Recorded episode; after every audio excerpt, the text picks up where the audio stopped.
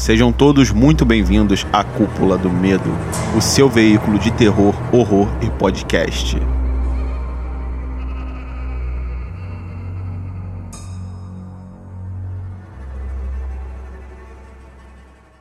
Sim, sejam todos muito bem-vindos a mais um podcast da Cúpula do Medo. E para fechar a trilogia, vamos falar sobre Rua do Medo, 1666. E está aqui comigo Anderson. Fala pessoal, cima, cima, baixo, baixo, esquerda, direita, esquerda, direita, BA, start. Esse é o super código Konami. Igor Souza. Facada na barriga não mata ninguém, agora facada no olho. E Júnior. Fala pessoal, terceiro filme e eu ainda tô procurando essa Rua do Medo. Bem, continuando aqui o nosso programa, vamos continuar comentando sobre essa trilogia de filmes da Netflix, que na verdade é um filmão, né? Foi separado em três partes, cada uma saiu em, em uma semana diferente, mas na verdade é um grande filme baseado nos livros do R.L. Stein. O filme, todos os filmes têm o mesmo elenco, a mesma diretora. E agora vamos fazer um balanço dessa franquia e ver se vale a pena ser assistida. Inclusive o que você falou é verdade, realmente. É tipo um filmezão só, que eles cortaram em três só porque o cara não quis cortar cena nenhuma durante o filme de exibição.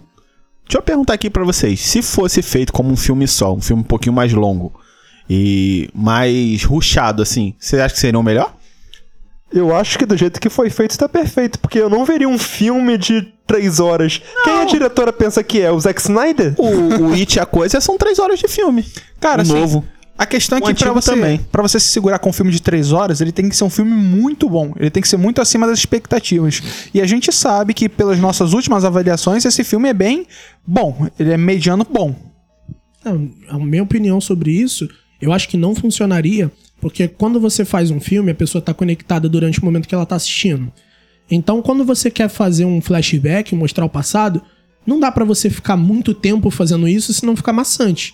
E o filme 2 é um flashback gigantesco e o 3 é um flashback do flashback. E aí é volta aí. pro passado. Se fosse fazer um filmão assim, eu acho que ia ficar muito inconciso. Entendi, entendi. Tu concorda?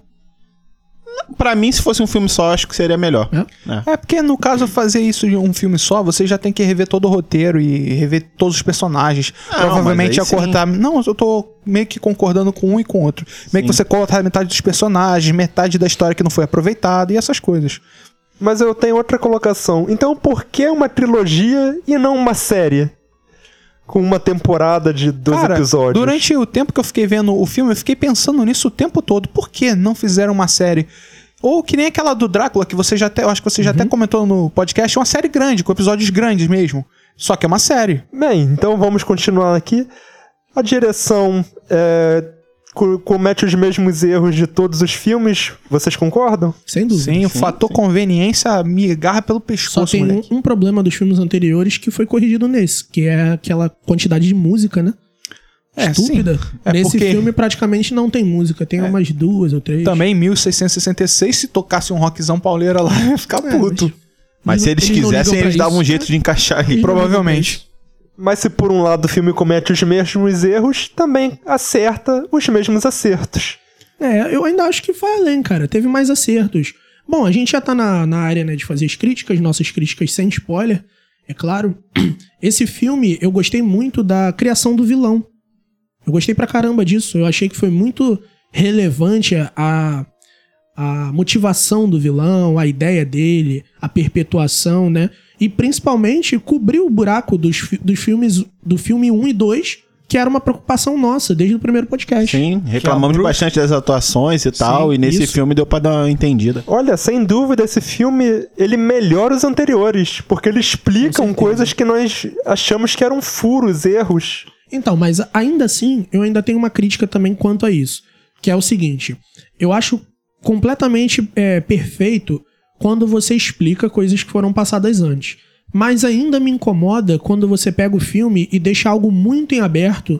Porque, por exemplo, no filme 1, eu lembro de ter feito a crítica de que a ideia da Sarah Fia era, era ridícula. Era uma bruxa que estava morta, matando quem encostava no cadáver dela. E o filme só dá isso a gente entender. Então a gente acaba o filme com essa noção de que é estúpido. Se não fosse pelo podcast, eu não teria assistido dois. Então eu acho que o filme, quando é um filme, ele não pode pensar como trilogia. Ele tem que pensar como um filme que funcione por si próprio. Se vai ter mais explicações nos demais, tudo bem. Mas ele não pode deixar ponta solta. Cara, só fazendo uma correção, não é que encosta no túmulo dela e vai matar. E mesmo que isso tenha sido não, não tenha sido explicado no primeiro filme, na verdade, é, as crianças e a gente, o telespectador, acha que é isso. Mas na verdade, é, no 2 responde essa pergunta, que são os assassinos que alguém manda, alguém, no caso, Alguém manda atrás deles. Não, então, mas isso faz parte da minha crítica. Eu tô explicando o acontecimento com base do conhecimento que se tem vendo um. Então, mas Esse no, conhecimento no você só tem vendo dois. Não, mas no 1 fala que de tempos em tempos acontecem assassinatos na cidade. Sim, mas Entendeu? entende que é a bruxa que, Entende que é a bruxa eles Mas não é explicado, de forma tá- completamente... Não era explicado preciso, mas não é encostou nos ossos e sai matando. Não, Sempre mostra- tem. Não, sempre tem um, Sempre um possuído. tem. Não precisa necessariamente dos ossos. Sempre Não, vai ter pô, os assassinatos. Tem o possuído. Sim. Mas tô falando, a questão de encostar no, no osso é da perseguição com uma pessoa específica. Uhum. Entendeu? Esse é o conhecimento que o um passa. Quando você vê o 2, aí você tem um novo conhecimento. E aí quando você vê o 3, aí explica todo, todo demais. Eu acho que como filme único, o que mais funciona é o 2. Também Ah, acho, sim. concordo. É, eu falei até Como no filme dia. único. Corta, o- corta o 10 minutos do começo e 10 minutos do final, um filme novo. Não, Ajusta o precisa negocinho aqui, ó lá. Cara. Mesmo que você assista, parece aquela série que você pega um episódio com um amigo vendo e fala assim, sabe, Maneiro, no contexto você saca e fala, pô, legal, deve ter rolado isso antes, deve rolar isso depois. E aí tu assiste ali. Eu já acho o 2 mais divertido que esse, mas no quesito de roteiro, eu acho esse melhor que o 2. Uhum. Porque esse é um tapa-buraco, né, cara? Esse é realmente É, um ele, ele tapa-buraco. explica tudo que for faltando, né? Todas as entrelinhas, assim, com as falhas que a gente já comentou nos filmes anteriores, mas ele explica os maiores problemas, o que você comentou da bruxa, o. Explica por que ela estava enterrada, onde ela estava enterrada, mostra como a mão dela foi parar, onde foi parar, essas coisas. É, isso é bacana, mas eu não enxergo como tapa-buraco, não. Eu entendo que, óbvio, né, você tá fechando a franquia, ele vai explicar as coisas que ficarem abertas propositalmente. Vamos lembrar Não, que os sim. três filmes foram feitos juntos, então, assim, ele não teve. A diretora não teve essa ideia de, ah, o pessoal reclamou disso, vou corrigir aqui. Não, Não, quando eu foi falo tapa-buraco, assim, é- entendeu? é. Quando eu falo tapa-buraco é justamente explicando isso, eu que me expressei sei, mal. saquei. É porque muita gente às vezes pensa que, igual muitos filmes acontecem em, franquia, né? Ah, o pessoal reclamou disso, passou batido pela, pela equipe. Aí o cara fala aí, vamos, vamos corrigir isso no próximo. Mas não, os três filmes foram criados já tudo de uma vez só. Uma coisa, uma coisa que me deixou muito feliz nesse filme foi que os atores de fato tiveram uma evolução. Com certeza, Porque no cara. primeiro filme eu odiava eles. No segundo filme eu gostei dos atores. E nesse terceiro eu não cheguei a gostar deles tanto quanto eu gostei do segundo. Mas, pô, foi uma melhora muito grande, cara. Eu senti a diferença. Mas a, pra mim a grande diferença disso aí é do questão do roteiro mesmo. Acho que o roteiro do primeiro filme foi pra que ele- eles não tivessem tão esse destaque, fosse mais focado na, na questão do drama mesmo. Olha, Pra, cara. pra chamar a galera. Porque tem muita gente que gosta disso, né? Todo mundo que veio pelo terrorzão. Veio os fãs assíduos Pô, do mas, gênero. mas dava pra ser escrito melhor, pô. Não dava, a mas... interação dos personagens do primeiro é. Pô, Então, eu vou dar minha opinião sobre isso. Deixa eu só fechar o assunto que eu comecei e acabei não terminando. Que foi falando que o Gabriel falou sobre diversão, né? Que o 2 foi mais divertido e tal. Mas eu enxergo esse filme 3 como o filme mais sério. Ele tentou ser sombrio à sua medida. Ele pega o passado, dá esse negócio de caça-bruxa, né? Tem um tom mais, mais soturno no filme inteiro. Entendeu? Assassinato. Tem de novo um gore bem na medida. Dos três foi o filme mais adulto, Entendeu? assim. Bem bacana, bem É, adulto. isso aí é verdade. Essa ausência de música Sim, proposital. sim. Ajudou. Pelo menos a primeira parte foi bem mais adulta. claro, então. Tanto que você nota que na segunda parte, quando eles voltam pro presente, volta aquele negocinho divertido, shopping, A brincadeira. iluminação e tal. iluminação, arminha de, de tiro com, com tinta, né? Você vê um filme. Piadinha, é, fanfarrão, alívio um filme cômico. fanfarrão. volta. Mas você vê que a parte do passado, ela foi pensada séria. Né? Eu acredito Eles que se os três um filmes peso. fossem nessa onda, poderia ser um filme bem, bem mais acima da média. Mas enfim, agora falando sobre o presente, né? O que vocês estavam falando. Cara, o que eu mais vi de importante foi a protagonista. Sim. Que no primeiro filme Era uma é pedra. estúpida. Era uma E no pedra e terceiro agora- filme, ela foi muito legal. Cara, Cara, foi muito Foi legal. muito legal. Eu senti até, outro um, senti até carisma vindo dela. Claro, Eu no primeiro legal. filme tinha odiado a personagem. Eu falei, Poxa. cara, destrói essa. E agora eu falei, pô, maneiro. Na minha opinião, a atriz foi melhor interpretando a Sarah Fia Isso do aí, que a isso é própria verdade. personagem. Isso aí. É verdade. Mas, assim, é e também não é. Óbvio, é. Mas quando no final do filme ela volta pro presente. E Uhum. ela continua bacana. Outra coisa que tem que se lembrar é que Ela apesar dela de ser a mesma atriz interpretando a Sarah Fier no passado, é, as personagens são diferentes. Então, elas têm emocional diferente, a psique delas é diferente. Ah, cara, elas eu são não duas não. pessoas.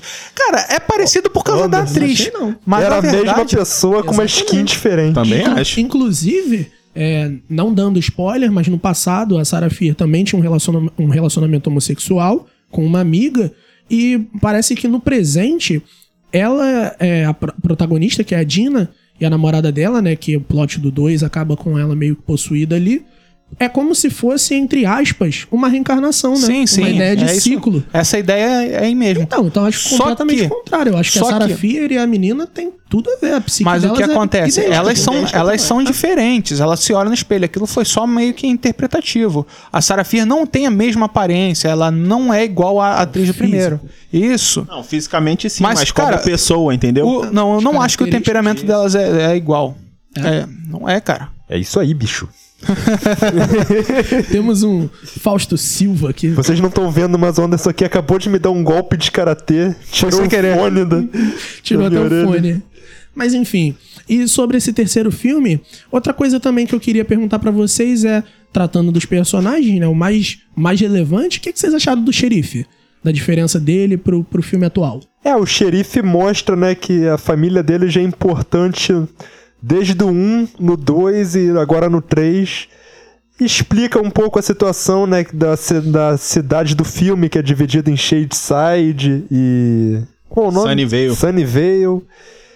Mostra essa diferença, né, que um lado é extremamente bem sucedido, é, não falta nada para os moradores, e outro lado, sabe, vive numa merda terrível, é, extremamente mal falado.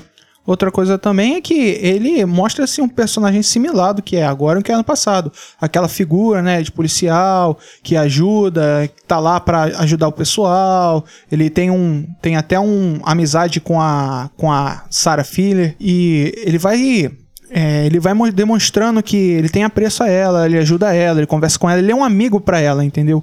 E no, no- no- na história atual, mostra que ela procura ele, pede ajuda a ele em momentos e ele recusa, mas, tipo, mostra que tanto no passado quanto no futuro ele tem essa, essa intimidade em ajudar. Eu concordo com o que vocês falaram e também nesse filme fica clara a explicação do personagem, porque no primeiro filme, eu lembro quando a gente assistiu, achamos ele uma o achamos a atuação dele, cara, pífia. Porque realmente ele só tinha uma cara de bunda, tava ali em algumas cenas. Isso, mas eu lembro que a gente também reclamou que desde o primeiro filme, pô, a direção deixou óbvio que ele tinha alguma Sim, coisa. sim. Lembrava, sim. lembra do, do pânico Sim. que tem? Aham, então, isso. Deixou é. claro assim, esse cara vai ser importante. sim, em algum lugar da obra. Aquele xerife do pânico é o melhor xerife de filme Do- do cinema. Eu ainda acho do Massacre da Serra Elétrica. Também é Ah, bom. beleza. E aí você entende o, o porquê do personagem ser assim, né? E até da atuação, porque a gente, eu lembro que a gente falou muito mal da atuação dele. Foi? Então, acho que nesse filme ficou claro. Na, na sessão de críticas com spoiler, a gente dá uma, dá Não, uma claro, passa por passada cima. nisso aí. Mas pra mim a atuação dele no 2 ainda foi ele jovem, Não, pô. é a melhor. Ele É. jovem é melhor. Mas também é outro ator, né? Eu acho que é a melhor atuação da trilogia. É mesmo? Sim, é ele, da dele e da Zig. Eu Ah, gostei cara, eu muito. ia falar, eu acho que é da Zig. É, não, são as duas melhores. A Zig, né? Você comentou do xerife do Pânico, a franquia que vai voltar agora com os mesmos atores e vai trazer de volta o xerife. Em breve a gente deve ter um trailer. Não, os mesmos atores. Sim. É, Inclu- Cobra Kai Interessante, eu fazendo sabia que ia escola, né? voltar, mas com os Ah, mesmos vão atores. os atores originais? É, a Cobra Kai fazendo, fazendo escola. Inclusive, quem quiser saber mais sobre o filme, tem a notícia na Cúpula do Medo. Isso aí. O Olha lá. diretor já d- disse que o filme já tá pronto, tá só esperando a data de lançamento. Estamos prontos para assistir. Voltando a Sunnyvale e Shade Shadeside. Side. Shadeside, eu tô com um problema pra lembrar do nome das cidades. Olha, eu queria pontuar uma coisa legal aqui. Eu falei isso no segundo podcast. E no livro não existe Sunnyvale. É só Shadeside, então o plot é diferente. E até o filme 1 e o filme 2 mostrou que isso só servia de um plano de fundo pra gente ter essa rivalidade entre o pessoal das duas E a cidades. gente conseguir separar. O que parecia até meio, meio bobo, né? Um plano de fundo meio bobo. Mas no 3 mostrou a total importância, né? Das Isso, duas isso. cidades. Então, assim, foi uma, uma aquisição criativa muito grande a criação desse elemento que não existe na história original. Acho que seria Isso é um melhor se eles crédito. tivessem dado umas pistas antes, umas pistas escondidas, só pra Ah, gente ter uma tá. leve noção. É, que aí ia falei. conectar melhor a história. Isso. Faltou isso. Eu acho que é citado no filme 2, se eu não me engano, mas é bem de leve. Bem de leve. Sim, não vou falar pra não. Ah, no 2 não é mais os spoiler. Bom, mas enfim, voltando, voltando à nossa trama principal, né? E o enredo geral do filme, o que, que vocês acharam? Cara, 50% do filme é um filme e os outros 50% é, o, é outro, mas são continuações um do outro em tempos diferentes. Então, a primeira parte do filme conta a história da Sarah Fear, né? No passado, é, como, como chegou os acontecimentos que tornaram ela conhecida pelo que ela é. A gente vê o desenvolvimento dela com os amigos, com a família, a evolução dos personagens. O personagem do passado dela, da menina, é muito boa. Eu gosto, eu gosto da maneira que ela age, da maneira que ela desenvolve. O romance dela com a, com a outra com a outra menina, que eu não sei o nome da. Qual era o nome da menina? Acho que era Helena, se eu não me engano. Helena. Não, Isso. Hannah. Não, no Hannah, passado é Hannah, Hannah. Hannah. Isso. É, ela tem no- esse, esse relacionamento. Você vê que a mãe da Ana, ela já, já meio cabreira com isso, elas indo pra aquela festinha, pá, aquelas frasezinhas especial. Até o, o cara lá, o antepassado do policial, pergunta se ela vai pra essa festinha e tudo mais. É o Solomon. Isso. E aí você, você vê o desenvolvimento dela ali, você vê que ela já tinha aquelas tendências pra. do gosto, né? Ela- Elas, elas ficam juntas nessa festa, é, e aí alguém vê, pá, dá problema. E aí começa a, a história a ser promovida com os problemas que acontecem na vila na época dela. Sim, o filme é dividido em duas partes muito distintas. Uma se passa em 1666, outra já em 94. E, na minha opinião, eu tava achando, quando começou o filme, a parte do passado um pouco chata. Tava um pouco maçante, sabe? Mostrando Ela tem a um vida comecinho de- lento. Mostrando a vida comum da Sarah Fear como camponesa. Nota de passagem também, a gente comentou isso durante o filme. Tava fazendo um paralelo direto com a bruxa, né? O andamento, Isso, isso teve cenas fidedignas, copiadas, por aí Sim, vai. É cheio de mas- referências. A ideia desse começo na vila, acho que da diretora, era emular, né? A bruxa, a vila, é, até um pouco mi- Mãe de Soma, sabe? Esse do, do povo do vilarejo. Sabe o que, que me lembra também? É, o Homem de Palha. Sim, Aham. sim. Sim, sabe? Do vilarejo que tem as próprias crenças. E Mas, uma- mas um como a gente já isolado. falou várias vezes, esse filme bebe muito em várias referências de filmes de horror diferentes, terror e terror A diferentes. sequência toda, né? Isso. Sim, esse filme conta bem a história da Sarah Fear, é, do, do- da família dela, das amizades, mas em algum momento o filme volta pro tempo atual. Isso. E pra mim se perde nessa parte. É, justamente como a gente comentou antes. e Geralmente é na parte do tempo atual que ele se perde. É. Praticamente foi unânime, né? Pra gente isso. E Concordo. o engraçado é que isso em todos os filmes. O primeiro é no tempo atual, então. É Atual não, ruim. 94. mas, tipo, no tempo atual da- do, Do filme. filme, claro. E a gente falou que foi ruim. No segundo, foi a parte do passado E aí foi bom. boa. E aí, nesse, a parte do passado é boa e a do futuro é ruim. Do presente. E a caso. parte 1 desse filme teve o lance do relacionamento das meninas, mas foi uma coisa que agregou. Sim. Claro. No primeiro filme foi, Foi tipo, chato, foi foi algo muito chato. Foi Sem graça, jogado. é Realmente. isso, aceita, não tem, não tem atuação, não tem carisma, não tem drama, Não só é é. nada. No Tá segundo lá. você ainda fica. No segundo a gente ainda fica- comentou certas cenas e tal, ficou assim, pô, o que, que você faria e tal. Teve até uma parte que eu falei, porra, agora, agora eu me senti carisma na personagem. Tem Agora um eu dilema gostei. moral ali legal, então, tipo, o relacionamento agregou Então, muito. Mas isso vai também numa coisa que eu sempre fico criticando, que é o filme não ter mensagem, a filosofia e tal. E, por exemplo, no, no filme 1, você vê que essa relação homoafetiva da, da personagem principal, ela é jogada ali. Entendeu? Não é trabalhada? Não, tem- não, assim, se passa muito tempo em cima disso. Só que se passa muito tempo em cima disso de forma expositiva. Ah, ela é lésbica, ela tem a menina ali, aí tem o drama delas se separarem, por ser cidade diferente e tal. Mas até então você não tem valor aquilo ali, pelo menos pra mim. Agora, no filme 3, tem toda uma crítica moral em cima da sexualidade, porque elas estão no passado, né? E vilarejo religioso relacionado a coisa de bruxa, e eles condenam isso como é, sodo, sodomia, né? Até aparece na Bíblia lá no momento que mostra, né? Então você vê essa crítica sobre a sexualidade, né? É, ser mal vista de forma religiosa, o pessoal não aceitar, ter. É visto como pecado mortal, né? Isso, toda é, essa intolerância. moral e social. Olha, eu gosto da E sociedade outro mesmo. detalhe é que as pessoas julgavam esse comportamento LGBTQIA das meninas naquela época, mas os homens tinham uma postura, tipo, teve uma cena que um cara quase estrupou a, É, a verdade. personagem, a Hannah. Teve uma outra que um cara tava, sabe, ereto no meio da festa e, sabe, Foi sem essa pudor cena. algum. Foi essa Uhum, cena mesmo. Isso aí. Só que essa reflexão que o filme traz, isso agrega valor pra quem tá assistindo.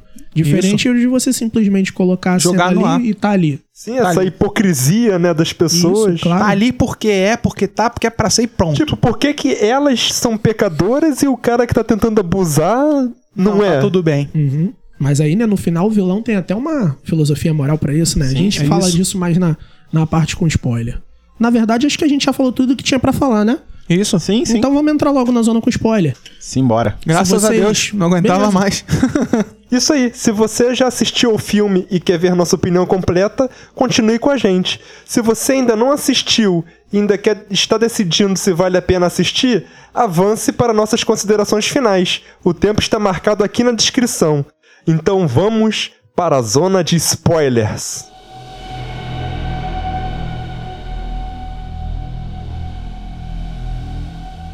o vilão é o xerife.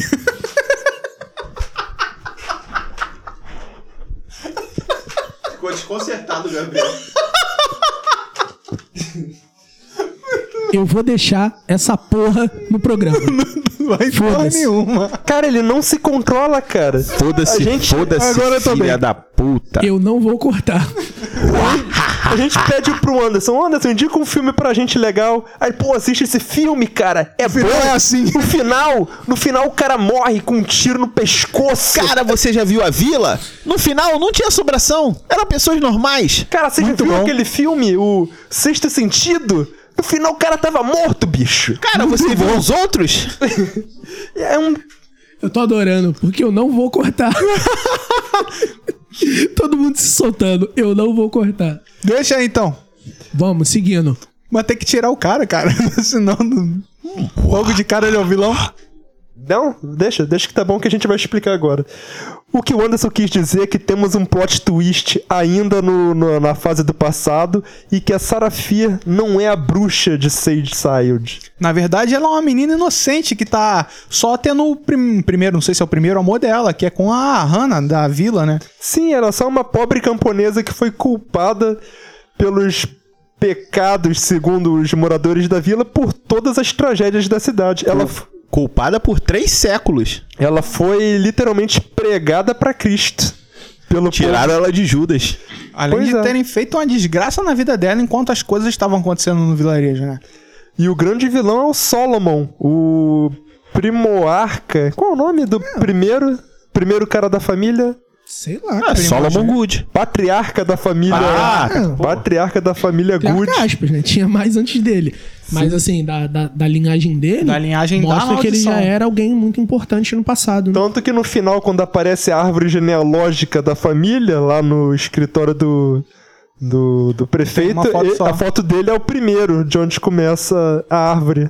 É verdade. É porque, na verdade, aquela árvore dizia respeito à maldição, né? Sim, Sim. a- o que dá a entender a gente é assim, não é simplesmente uma árvore genealógica. E assim, pra mim, cara, é o que eu mais gostei do filme, do filme todo. É essa confecção do vilão.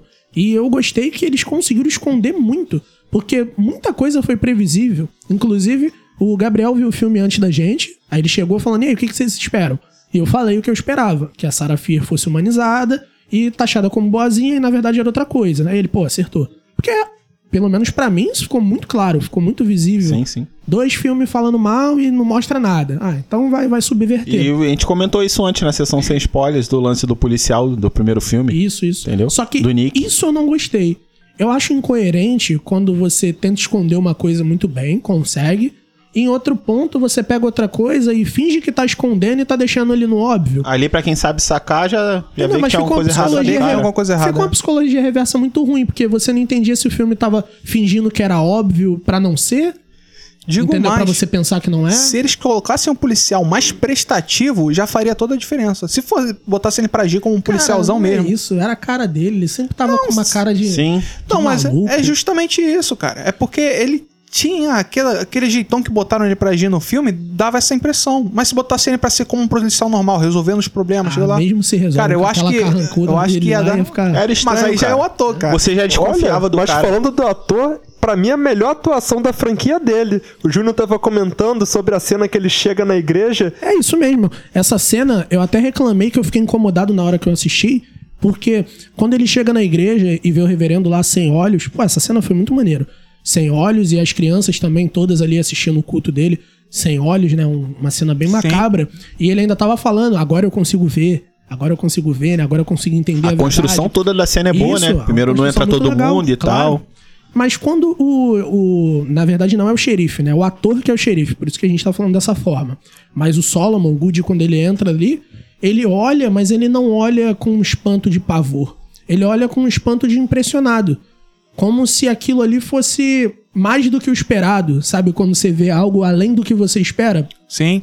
E me pareceu isso. Aí eu olhei e falei: caraca, o cara, um intelectualzinho da vila, se impressionou positivamente com isso? Será que ele atuou mal e eu interpretei assim? Mas aí fiquei na minha. Aí no final do filme, né, mostra que na verdade todo o mal era ele e ele que tinha escrito o nome do reverendo pra ser o possuído da vez.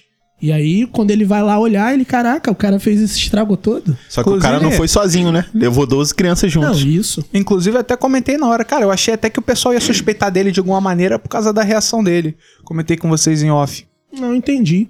É, isso aí eu fiquei meio coisa, porque assim, ele cai de joelho, né? Isso. Fica de frente e ficou meio. Meio inha com lé. O que, que tu achou dessa cena, Gabriel? Eu gostei. Pra mim é a cena de- mais bem dirigida de terror. Impactante. É, sabe, é filme, né? impactante, é gore. Essa é realmente uma cena de verdade. terror. Todos os, dos- do- todos os três filmes Também é uma achei. cena de horror, né? Um Sim, horror bem, sim. bem, bem. E bem você focado. vê, Body horror, né? O lance dos olhos ali no chão. Isso, foi ele bem não feito. só tirou os olhos, ele fez um bolo de olhos. É. E Isso. até simboliza o lance da maldição Foi daquele. feito. Hum. E até a sequência da cena, quando os familiares das crianças mortas entram e vê as crianças, é, sabe, mortas sem olhos. Sabe, é muito convincente. Tem uma outra Inclusive, cena. o irmão da Sarah também tá lá, né? Ele é um, tá, é um das crianças que morreu ali. o Isso, irmão é, da Serafia. o ator, né? Isso. Inclusive a atriz que foi a protagonista do. do A Zig. a Zig, Ali ela a tem garota outro nome, do Stranger é Things, também morreu Ela nessa também tá cena. lá nessa cena, é verdade. O que que. Antes de eu comentar isso, deixa eu só falar de outra cena bonita também de fotografia que aparece. É quando muda o plano, depois desse acontecimento ter rolado, e aparece uma cena assim do jardim, na porta da igreja, e os 12 corpos das crianças enrolada num, num pano branco, Sim. separada simetricamente. Eu também achei uma cena muito. É, eu, eu presto muita atenção nesses detalhes assim de fotografia que o filme passa, porque não tinha por que mostrar aquilo. É Mas meramente agrega, né, no intuito de, de ser algo visual, entendeu? Isso. Eu gosto disso. Quando Também ajuda a isso, construir gosto. a atmosfera, né? Não, De todo claro. que envolve o filme ajuda. Claro. Porque você Mas- vê, é pra te passar que aquilo foi real, entendeu? Aí tu vê, caramba, aconteceu mesmo. Uhum. Mas sobre essa coisa do, do passado ser mostrado com os mesmos atores dos outros filmes. Eu, particularmente, acho que tinha que ser só a Dina. Porque ela tocou ali, né? Então, meio que ela entrou na bruxa, como tipo a, a Ed a Lorraine, né? Sim, sim. No casal, sim. no casal Warren, e aí ela tava vivenciando na pele. Eu não achei muito legal isso de colocarem Todos os os outros atores, atores, é. na trama. Eu Não sei se foi pra economizar dinheiro, né? Eu Já acho que foi pra ator. aproveitar elenco. Cara, tá ali, eu mas- queria muito, porque a Sarah, a Sarah Fia, a bruxa, ela aparece no começo e, do filme e é outra personagem. Eu queria muito ver aquela No personagem. final também aparece. Sim, aparece, mas é tipo assim, dois minutos de cena. Eu Não, queria muito aí- ver aquela personagem atuando ali. Ah, mas aí foge da Lore. Eu acho que a, a Dina tinha que ser, porque Não, volta no bem. passado porque ela Mas tocou. podiam ficar dando uma mesclada de vez em quando, mas eu acho que também isso também ia quebrar muito a Tô te entendendo, tô te entendendo. Mas quanto aos outros personagens, o que, que vocês Não, acham? desnecessário. Acho que isso foi só pra aproveitar. Olha, no passado, os personagens que são interpretados pelos atores dos filmes anteriores não servem pra muita coisa, não. É, Todos são só escada pro, pro que vai vir acontecer. Tipo, a garota que vende droga no 1 só é importante pra marcar a festa que vai culminar no, no pecado. Ela da, também da distribui as drogas no 2, no, no, no, no, Verdade. no 3. Verdade. Isso mostra também al- algumas coisas que ficam subentendidas, né? Assim, não entrando em assuntos muito aleatórios, mas eu falei no, na zona sem spoiler que no passado da Sarah Fier ela também tinha um relacionamento amoroso, no caso era com a Hannah, que também era uma criança loura, né, na época. E quando traz isso pro, pro presente, você vê que é a Dina e a namorada dela. Então dá uma sensação, meio uma coisa espírita, né, de, de reencarnação, porque quando ela morre no passado da Sarah Fier, ela fala maldição, eu vou te perseguir Sim. por todos os tempos e a verdade vai ser o seu peso. Então mostra como se fosse ela perseguindo. Então você vê o casal indo ali, então isso pode até mostrar um pouco também das crenças pessoais da, da diretora, né, do roteiro. Porque, como você falou, a que vendia droga no presente, no passado ela vendia também umas sementezinhas lá que deixava o pessoal loucão. É legal, Então, que, uma- legal você comentar isso ainda. noção Eu não cíclica, tinha, assim, não né? tinha pescado essa assim. Até pesquei a parte do casal, mas tipo assim, ser elas perseguindo o, é uma é Aham. uma percepção Não, legal. Tem outros personagens ali na trama também. É porque, como o Gabriel falou, eles são muito figurantes né, no Sim, filme. sim. Eles fazem uma açãozinha ou outra ali só pra aparecer. Não, e eles fazem justamente a função deles no roteiro ali, Isso, né? isso aí. Só e servem pra sempre isso. alguma coisa relacionada ao que Ao era que no eles presente. eram, é. Então por isso que eu fiquei com essa sensação também. Eu falei assim, não sei se fizeram isso pra aproveitar que colocaram os atores no passado, né? Por isso que eu perguntei também a Eu opinião de concordo, eu vocês acho com que, isso. como eu falei antes, eu acho que é pra aproveitar, claramente. Se fosse esse lance que você falou, teria um. Seria uma boa explicação, né? Eu acho que seria condizente com as crenças da autora e tudo mais. Pode ser que seja, pode ser que não. Mas eu, pra mim, é só aproveitamento de elenco, cara. Pra mim é o que agregou, porque como eu disse, eu não, não curti muito essa ideia, mas se fez, né, foi bom conectar de alguma forma. É. Sim, sim, Mas bom, concordo. a gente tava falando sobre o vilão, né? Que era o xerife, a família Good, como um todo. Vamos continuar nessa, nessa linha. E aí, mais o que, que vocês acharam, assim, da Cara, motivação, né? o- ele con- contando a história dele, né? É, como a gente comentou, off, ele. A história dele é que ele lá, a mulher dele tinha visão, né? De terras melhores, pá. Ela foi com a família dela pra lá, se estabeleceu naquele lugar. E aí eles tentavam, tentaram começar a crescer lá, um negócio, o trabalho deles lá. Só que ela acabou falecendo, né? E a- parece que a filha, filho dele, também faleceu. O que deixou ele, né, com aquele sentimento aquele sentimento ruim, né? Pô, perdeu tudo e tudo mais, mas ele ainda tinha aquela ambição, certo? Então ele correu atrás da ambição dele e acabou é, colocando as mãos num livro de bruxaria, não é? E aí ele começou a fazer esse, esses, esses feitiços e começar a causar as maldições na vila. Onde que a, a culpa acabou caindo sobre a Sarah. É, eu entendi a motivação dele, achei até boa, né? Foi plausível com, com a saga do. A série de filmes. Eu só não curti esse lance do luto dele, sabe? Porque não foi mostrado, não foi falado por quanto tempo. Também é, porque não é, fala justamente, quanto tempo não a família dele tempo. tinha morrido. Cara, mas eu achei isso irrelevante. Não, mas pô, sim, se, eu também se achei. fala que ele perde a mulher e a filha, sabe? Mas isso não foi estopim pra nada. Não, não que seja estopim, só falou, não foi, só foi citado, não mostrou se ele É, realmente eu- estava eu- sofrendo com, com isso eu aquilo. também concordo. Pra motivação dele em si, pra poder querer realmente Eu gostaria Pô, também que mão fosse da- um da pouco própria explorado alma esse e tudo sentimental. É mesmo, gente. Cara, um pouco. Eu Pô, entendo, fica eu um entendo. filme dentro do filme. Eu entendo a parte da ambição, mas eu sinto a falta da emoção. A ambição por ambição só, eu acho um pouco vaga. O que, que tu acha, Gabriel? Cara, eu achei a motivação dele muito bem justificada dentro do próprio filme. Eu achei que faz bastante sentido. Ele sempre foi um cara que. Ele tinha a ambição dele e a mulher dele viu que aquela terra seria promissora. E com a morte daquela mulher, sabe, ele perde o freio que era. é, ele via que as pessoas não estavam muito nem aí pra nada ali naquela vila. Eram pessoas que viviam as próprias vidas e O isso próprio aí. irmão dele, né? O próprio muito irmão dele. diferente dele. Era, do era, ponto de realmente. vista. Era uma pessoa de massa, né? Então, quando ele perdeu tudo, ele não tinha mais nada a perder fazendo um pacto com o É, diabo aí caiu de pra cabeça. ser. Pra- Não, quem caiu de cabeça foi o último da geração. Ele viveu a vida dele Não, mas, inteira. aí, mas aí o caso dele, ele, o do último da família, é a questão familiar. Ele já vem isso desde sempre. É o que deu a No entender caso- que, a- que os, No caso, os que vieram ele, depois dele ele foram tinha, assim. como você falou, é, e o Júnior também, ele tinha um freio moral. Aí, depois que ele perdeu a família, passou Não, pelo luto, Não acho, não. Ele Eu perdeu. Não, não acredito nisso, não. O filme, inclusive, bom, eu não, não captei nada que desse a entender disso. A família dele só mostrou pra falar do personagem, mas na minha, Não, na sim, minha é o visão, background dele. Sim, mas na minha visão não influenciou em nada. Ele não fez Você nada por conta de ter com perdido a família, família. ele teria procurado esse e-mail? Então, cara, a grande questão é que, assim, talvez com a família ele não teria procurado esse meio por outras razões, porque ele ia estar criando a família e ele não ia ter tempo, talvez, pra isso. Mas eu não vejo conexão nenhuma em ele perder a família e ele se tornar bruxo.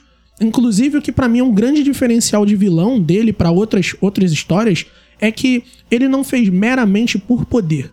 Ele fez o lugar prosperar. Sim. Entendeu? Ele fez isso pra fazer aquela terra, que era uma terra de merda que eles colonizaram, se tornar algo em potência. Certo. Entendeu? E aí, na verdade, acabou que a maldição pegou é, Shadeside como um todo.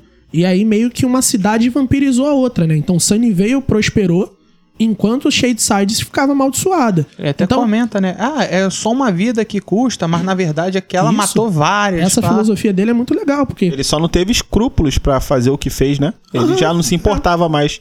Foi o lance Isso que a gente até tava falou, comentando. É um preço muito isso. pequeno a ser pago pra fazer um Pelo lugar ficar resultado, grande. isso aí. Só que na verdade a gente como telespectador vê que não é o preço de uma vida. Essa uma vida que tira outras faz o lugar inteiro ficar Isso, desgraçado, tira a perspectiva das pessoas. E ali ficou conhecido como a cidade amaldiçoada. É isso aí. É, a cidade 300 dos anos depois e né? ainda era E assim. também tem uma outra reflexão legal que o filme faz, que isso fica na entrelinha pra quem presta mais atenção. Que é o seguinte, o Souza até comentou isso. Que se você for parar pra raciocinar, a família dele inteira viveu próspera. Sim. Sim. Então você vê o vilão se dando bem.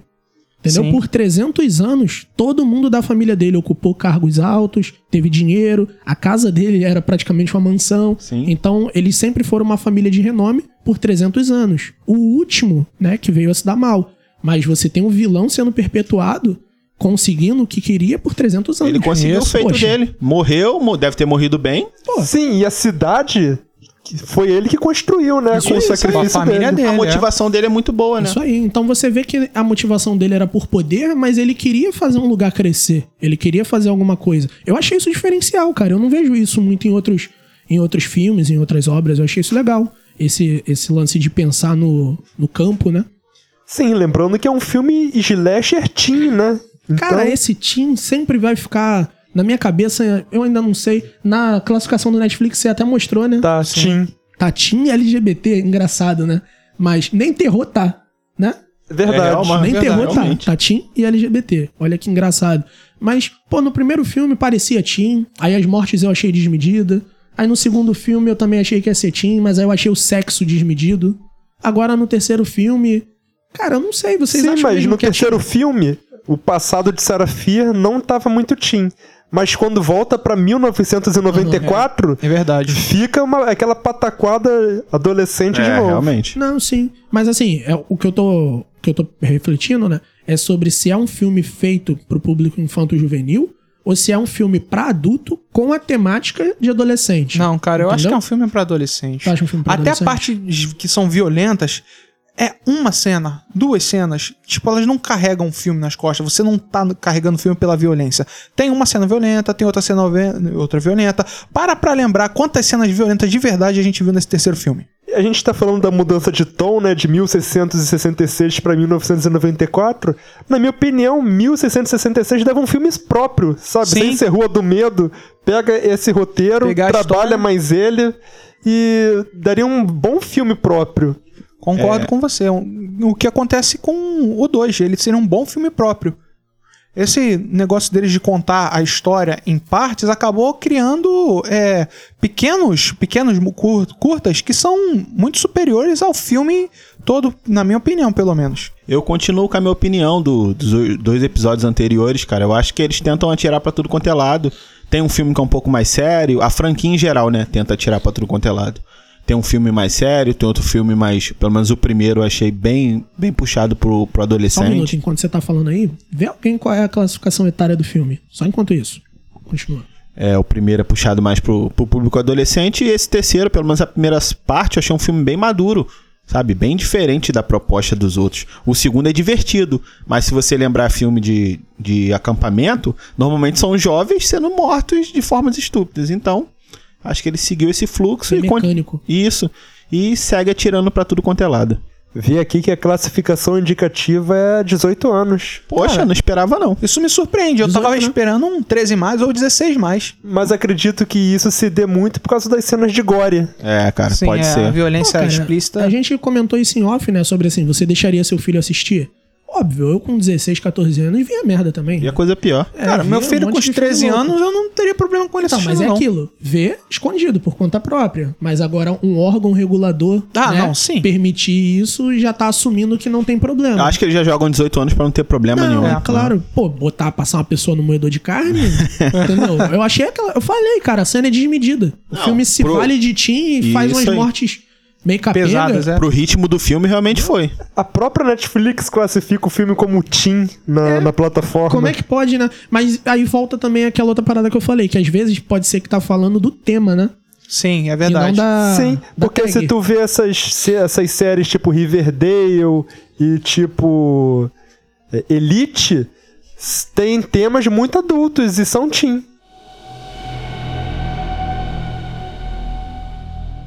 Seguindo assim para a última coisa que falta a gente comentar de 1666, a morte de Sarafir, que nos dois filmes anteriores nós sabíamos que ela até então tinha morrido enforcada, que no momento do seu enforcamento ela fez um pacto com o diabo, dando em troca a própria mão para se safar, mas que quando a gente viu no filme não foi bem assim. Alguém tem alguma coisa a acrescentar pela morte de Sarafir? A verdade é que foi o Solomon que cortou a mão dela. Quando ela tentou se esconder na casa dele, né? Pediu ajuda pra ele. Ele deu uma, um- acho que foi uma facada na mão e ele Isso, arrancou, a mão dela. Ela se escondeu lá, né? Porque os aldeões estavam indo atrás dela, porque ela era bruxa, todo mundo tinha concordado com isso. E aí ela acabou encontrando aquele santuário, né? Não sei o nome que Altar. daria. Altar, isso. E aí ela encontrou, descobriu que era ele. E aí ele até tenta convencer ela, mas ela já tá toda revoltada, falando: não, não, não. Mesmo em um poucas cenas anteriores ela tendo falado: não, agora eu vou entrar na bruxaria. Tudo bem? Não, mas só, só um detalhe sobre essa cena. Quando ele tenta interromper ela, ele fala assim: Não, mas é. Eu, eu te amo. E eu- não me faça machucar você. Aí vai lá e arranca, arranca a mão. Caraca, que medida, né? Geralmente a pessoa, quando fala isso, né? Não me faça machucar. Ela tá evitando. Vai empurrar, vai mão. segurar. Não me, não me faça machucar e arranca a mão. É isso aí. Caramba. Aí ela, ele, ela coloca lá pra fora e fala que a bruxa, peguei ela. Aí ela vai pra ser enforcada, né? Um detalhe Não só é ela. os túneis subterrâneos da cidade. Pois é. Não que- só ela vai ser enforcada, como a Hannah, a namorada dela também. Os túneis da cidade que coniventemente dão em qualquer lugar da cidade que o roteiro precisa. É, isso aí já é de Isso aí praxe, já né? é- Desde o filme 1. Conveniência se Mas mantém O nesse que, que filme. vocês acham de- do que acontece no, na fala? Eu presto muita atenção nesse tipo de coisa que eles tentam fazer um bordão. Desde o filme 1, eles ficam com aquele negócio. Sarafia foi a bruxa que é, perdeu a sua mão e conseguiu escapar da morte. Que morte que ela escapou? Da morte na caverna. Porque ela foi enforcada. Bom, é. É uma, Eu acho é que o lance visão. de falar que ela escapou da morte é por, por causa da por conta maldição. da maldição. Dizer que ela ainda tá viva causando a maldição. Então, mas você vê que não é. Sim, não. Pro tele- telespectador, não. Mas, Mas pra pra quem tá ali lenda, na sim. cidade, entendeu? Olha, mas quando vi um, fez sentido. Ah, tá. É uma bruxa, tem a maldição. Ok. Mas tô falando, quando a gente tem essa reviravolta no 3 e vê que é a família Good que tá perpetuando isso, a bruxaria veio do livro, que não tem nada a ver com a Sarafia. Não, nada a ver mesmo. Nem bruxa ela era. Aí você vê essa lenda, né, que foi passada de escapou da morte. Sim, mas, Mas a- é a quem lenda. conta a lenda é o, é o vitorioso. É o cara que tem o poder. Quem venceu a guerra. Quem venceu a Quem guerra é venceu. quem conta a guerra. A história só vale pro lado que ganhou. Não, não, saquei, saquei a ideia de vocês. É porque assim, a gente refletindo no pós-filme, né, você vê que como a Sarafir não era bruxa, ela morreu enforcada. E quando ela morre, teoricamente, né, vê que não era atrelado a ela nada que Sim. aconteceu. Essa, essa lenda de Sarafir bruxa se perpetua pelo quê? Por quem? Por eles, pelos aldeões Pela que mídia. acreditam. Então, os aldeões, sabe, lenda que são passadas de geração em geração. Ah, não, tô entendendo. Mas Tem que assim, se lembrar que é a lenda da cidade. Cheio Não, de eu sai, saquei, é, saquei. é a lenda eu deles. fico pensando mais no ponto do, do xerife continuar amaldiçoando ali e ele mesmo botar a culpa nela. Sim. Que um negócio que eu gostei foi que mostrou, a gente nem comentou isso, mostrou que na verdade o Good, né, o Solomon, ele já tava armando pra aquela menina desde a hora que ele viu ela se pegando com a namorada no mato. Isso. Sim. Que é. faz a gente pensar que quem viu foi o cachaceiro, mas não foi. Não foi. Foi, era ele. Isso é porque Mas é o cachaceiro que, ele tava confirma armando. que ela era bruxa. Porque ele gostava da Sarafia. E quando ele viu a garota se pegando com a Sarafia, ele viu ali que era uma ameaça ao futuro relacionamento Tá que ele queria ter com a Sarafia. Imagina um relacionamento desse. Deus me Se livre. você não ficar com o cara, o cara vai te bota como bruxo e você é enforcada. Não, mas acho que ele botou porque já tava irremediável. Não, né? claro, No sim. momento que chegou. Não, também o fato dela lutar contra ele quando tá na caverna, em vez de aceitar, abraçar a causa, também fez ele ir pra esse lado. Essa, essa falta de, de maldade de protagonistas, né? Sempre acontece. né? Sim. Tipo assim, te bateu. Pô, se finge de morto. Entendeu? Não é? Tu, você vê que o vilão quer, quer que você apoie ele. Pô, finge que apoia. Engana ele. Engana, né? Estamos no século XXI. Mas eu acho que é porque continua. Você quer que o protagonista seja o centrão da política brasileira? Meu Deus, Gabriel. Eu acho que eles fazem isso justamente pra ter isso aqui, o lado, o lado ruim e o lado bom, pra gente, para ser claro pra gente qual que é qual. E Esse negócio de botar disparidade, geralmente, não geralmente não, mas pode causar problemas de, de entendimento pra alguém. Então vamos para 1994, o desfecho de Rua do Medo, com o final de 19 1666. Cara, a primeira coisa que eu vou comentar é o que aconteceu com a Zig, né? Eu sei que ela passou por eventos traumáticos, mas era uma personagem completamente diferente na adolescência. Ela era animada, era divertida, era pra frente. Tudo bem que aconteceu uma tragédia com ela, trauma, beleza, mas pô, com tantos anos pra superar. Você vê também várias cenas que na casa dela era cheio de relógios, mostrando logo um comportamento obsessivo, uma compulsão dela por tempo, por controle, pá. Mas, tipo, ver a, a adulta que ela se tornou, cara, é deprimente. Não, não é só isso.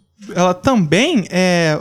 Você vê que a atriz ela incorpora o papel de um jeito, cara, ela é meio boba, né? meio Estúpida abobalhada, E é. covarde. Isso. Covarde. Ah, foi o lance do trauma que eu citei anteriormente, que Não, aconteceu com o. Solomon, né? Que não foi apresentado, e o dela também. Mostrou Pois ela é. totalmente traumatizada, sei lá, 20 e poucos anos depois. Vinte e poucos anos depois, traumatizada, toda, toda fechada, toda estúpida. Mudou o jeito dela Mudou de ser, né? completamente. Isso é, um, isso é um parâmetro também legal. Porque mostra o quanto cada pessoa se importa com cada coisa. Porque teve muita coisa no filme que a gente até reclamou, falou assim, pô, por que, que tá perdendo 10, 15 minutos com isso? Coisa boba. Talvez pra diretora ou pra alguém que assista, aquilo ali era importante. Pra gente é desprezível. Agora, esses feedbacks de personagens, né, pra gente Sim. faz falta. Pra muita gente vai falar, ah, tá, ela, ela te- passou por um trauma. Acabou. E vai Pois é. aceitar. Parece. Eu sei que o trauma foi forte, mas parece pouco, não é? É um personagem importante, né? É, sim. A gente espera mais dele. Mas e o fim mesmo? A parte do shopping, o que, que vocês acharam, cara? Eu achei aquilo Scooby-Doo, o filme. Não é, Pô, é cara? verdade, Foi cara. bem- cara de Scooby-Doo. bem É nessa melhor- pegada. é a Fazer armadilha. descrição possível. Umas ideias infanto-juvenis demais Pra lidar com super vilões, né? E o pior é que o filme tava vindo de uma sequência sombria na primeira é, cara, metade. Isso é o pior. É o que eu ia falar agora. Na segunda ficou essa pataquada de, de história de, de Goosebumps. Voltou pro que, o que geral aqui não curtiu, né? Que foi E o sem primeiro parar filme. de fazer referência, né? Quando fala assim, vamos resolver como? Ele, estilo Carrie é estranha. Entendeu? Pois Pô, é, ainda dá parar. referência. Sabe qual foi a cena favorita do Souza? Quando tocou a música do Offspring. Se amarrou ele. Tá louco? Ele é fãzão. Fã do Dexter. Ele tá com a camisa lá. Simplesmente odeio. Ah, mas enfim, cara, até volta pro ponto de cientificidade, né, também que a gente pode parar pra pensar que é esse lance dela misturar um pouquinho do sangue na tinta e começar a sujar tinta, tinta em tudo. Pô, sei lá, duas gotas de sangue num balde inteiro de tinta vai fazer os caras Pô, achar não que vai tudo nem é misturar. pra- no mínimo, pra fazer sentido, ela tinha que ter cortado um braço ali. Pois é, entendeu? Tinha Cara, que não digo um braço, mas tinha que, ser, tinha que sangrar. De Roteiro, cortar lá roteiro. Deixar descer. Aí, pô, a melhor cena de estupidez é a hora que os moleques estão tudo com pistola d'água carregada com tinta, aí chega a polícia, abaixa as armas. Ah, é, policial. Pô, Com qual é, a arma d'água, tá achando que tem o que ali? Ácido sulfúrico? Caramba. O pior é a ideia deles pegarem o sangue da, da garota e jogarem nos monstros pra eles começarem a se matar por causa de uma gotinha de sangue. Da... Pois é. Pois é. Cara, se a quantidade de sangue fosse maior, eu até relevaria mais. Não, e eu vi um pequeno furo, não sei se vocês vão concordar comigo. Mas eles jogam sangue, os monstros lá se matam. E quando eles voltam, eles não voltam a se bater. Eles estão com sangue ainda na roupa. É verdade, Pois é. cara. Não só verdade. isso, eram quatro monstros e os quatro morreram. Então, Sim, um não tinha que ficar vivo. Isso tudo é uma conveniência bizarra, porque nos primeiros filmes a gente vê que esses vilões, eles são sobrenaturais, Isso. portanto eles são imortais. Inclusive no 2, na cena que o... Eu esqueço o nome do personagem, o do saco de batata na cabeça, Sim. ela teoricamente derruba ele no chão, ele só não levanta porque ela é, decapita ele. Então ele fica caído. Aí de repente numa outra cena aparece ele com a cabeça de novo. Então a gente não sabe se a cabeça colou, ou se nasceu a cabeça. Provavelmente colou. Entendeu? A gente não... Nesse, Porque nesse nesse aparece as partes filme- se movendo no meio, né? Ah, mostrou ele se voltando, regenerando. Sim, onde as partes atingido. voltam pro corpo. Sim, mas no, no próprio 3 tem um policial que aparece lá que o outro poli um policial morto, né? Aí um policial vem e enche ele de tiro. E ele Certo. fica lá completamente estagnado, porque ele é mortal. Ele é imortal. Aí já na última cena, a Ele Cindy, não sente né? o impacto, né? Não, não, não tô falando. É isso, ele não sente impacto nenhum do tiro. Isso. Agora eu tô falando na última cena, a Cindy ela vem com a arma, dá um tiro na cabeça de um dos vilões e o vilão cai no chão morto. Isso é uma coisa Pô, que eu isso é sempre, incoerente. eu sempre gosto de Eles frisar. são imortais. Que precisão! Não, isso aí Sim, nem o policial não acertou na cabeça, mas a, a policial deu Cindy cinco no deu um tiro e Headshot, acertou. Ela é traumatizada louca em casa. Tudo bem, ela pode ter feito aula de tiro, mas um tiro preciso daquele É, isso sempre aí, me. cara, isso aí a gente nem leva mais Passa batidíssimo considerado. Sempre acho Assim, o resto sempre isso acho furo na própria mitologia, pô, é de doer, entendeu? com É imortal ou não é?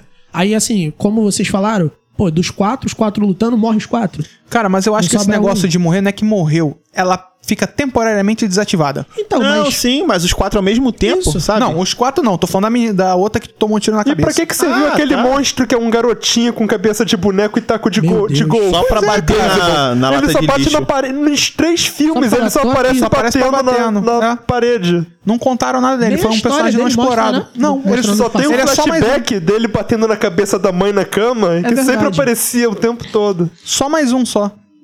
Engraçado que eu acho que ele tá numa das capas dos filmes. Não Ah, tá? Não lembro não, cara. Não lembro Mas o não. visual dele é engraçado, né? Que ele é tipo um garoto com uma cabeça de boneco grande Isso. e um taco de beisebol. E a incoerência agora pra matar o xerife? Você até comentou na cena, na hora. Sujaram ele com o sangue também. Não, o Gabriel tava falando enquanto a gente tava vendo o filme, né? Que ele tinha visto antes. Que é a parte que a Cindy tá lá e o xerife vem. Aí ele vem achando que eles ainda têm uma relação. Aí, pô, ela fica cara a cara com ela. Sim. Ah, sim. É porque, olha só, o xerife fica cara a cara com a Cindy, sabe? Sem tá É segurando Christine. arma, Isso, Essa sim. é a Christine. sem tá com, sabe? Com a guarda aberta. E ela decide é, é, seguir esse plano maluco de sujar ele com sangue da... É tipo assim, dá pra ver que ela tava tentando encostar, ele. em, eh, esconder alguma coisa. Ela ainda vira um pouquinho o corpo assim, fica olhando pra ele com cara estranha. Cara, se ela pega uma faca e passa no pescoço dele ali, já Tinha acabava acabado o o filme. problema. É, o problema nesse filme é que tinha que só podia ser no pescoço, porque se fosse na barriga ele não ia É morrer. verdade, ninguém morre. Como aconteceu.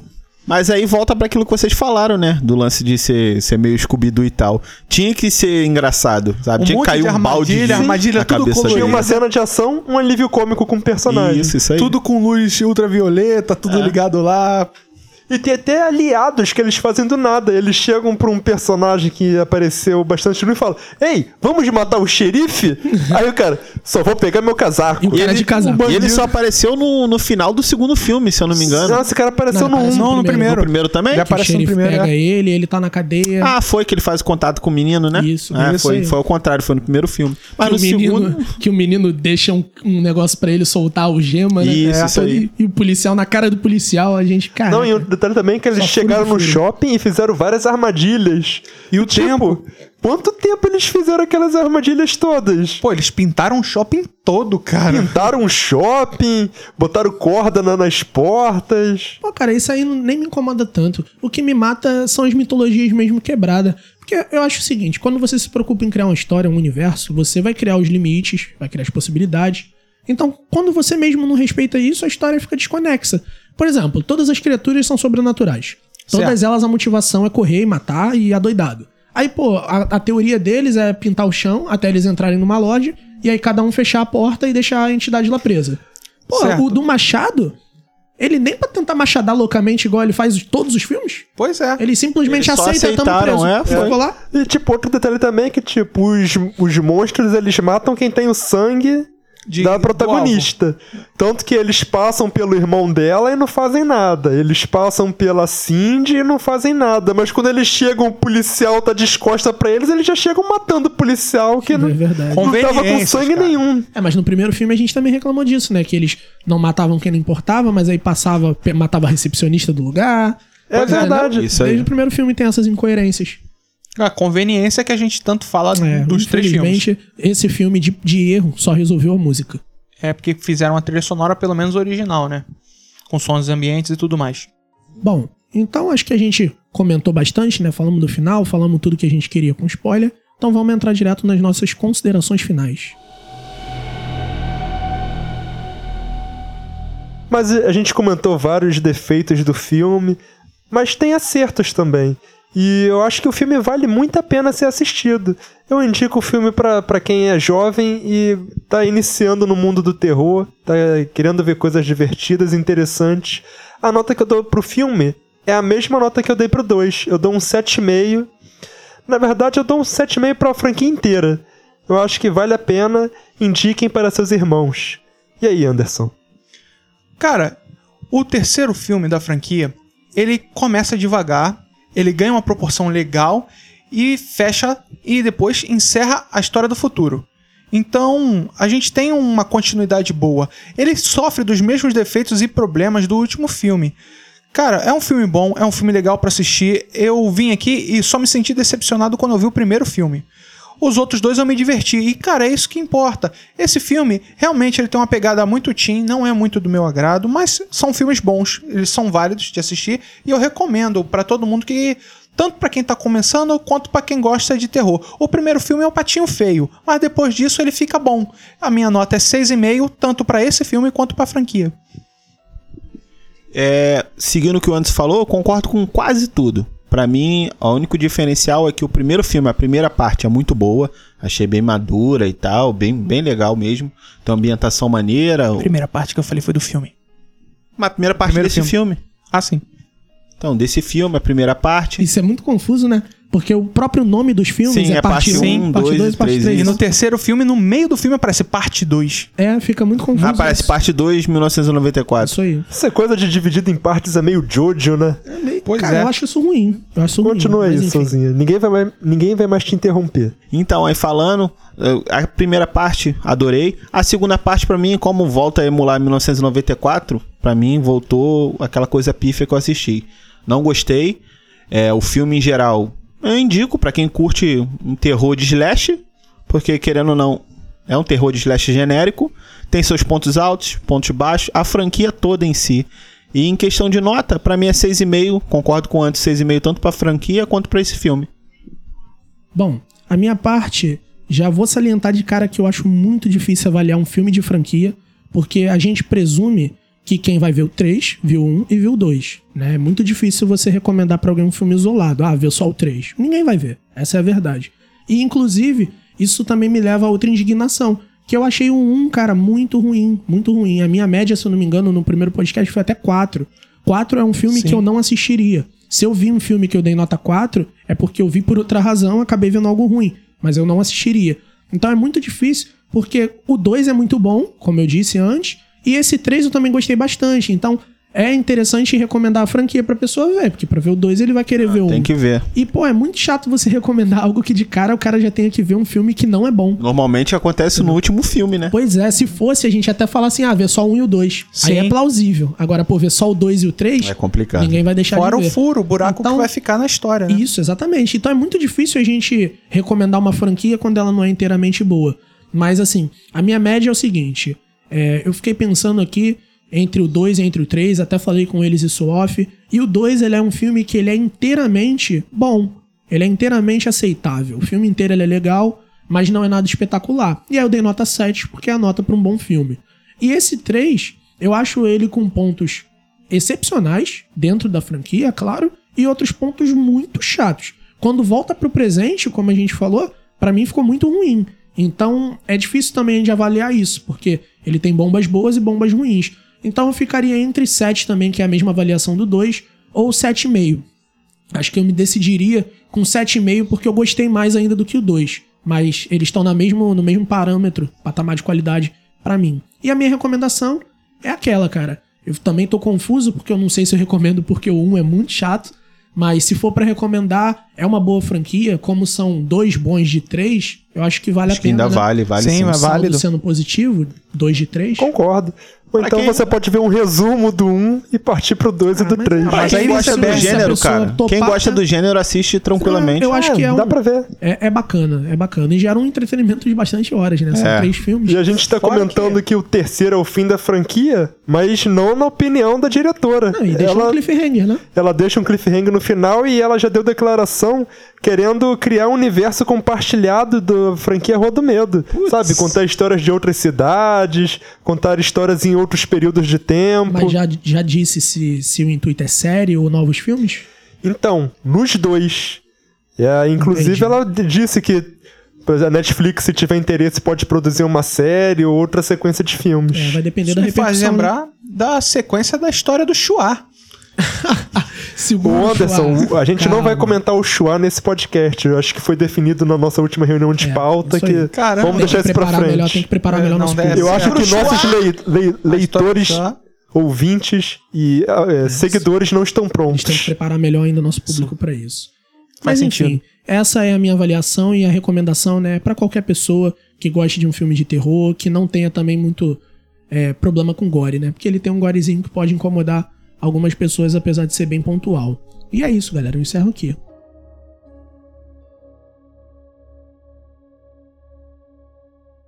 Bom, quero agradecer a todo mundo que tem ouvido nosso programa, a quem escuta até o final, quem dá um feedback positivo ou negativo nas nossas redes, sempre falando o que achou aí, comentando no YouTube, dando ideia para novos programas. É isso aí que a gente espera do pessoal que acompanha a gente. Lembrando que a gente recebeu umas dicas essa semana no nosso Instagram. Você pode nos seguir no Instagram e dar dicas também. Nos siga também no Facebook, no YouTube, ative o sininho e estamos também nas plataformas de áudio. Não se esqueça de acompanhar nosso site www.cúpuladomedo.com e ver todo o nosso material relacionado a terror e horror lá. E falando no site, essa semana vamos estar inaugurando a aba de literatura. Eu fiz uma resenha sobre O Demonologista, um livro que fala sobre um professor ateu que briga com suas convicções para salvar sua filha das garras do inferno. Bacana, hein? Show de bola. Dá uma conferida lá, www.cúpuladomedo.com. É isso aí, galera. Valeu. Valeu. Valeu, pessoal. Um abraço e usem máscara.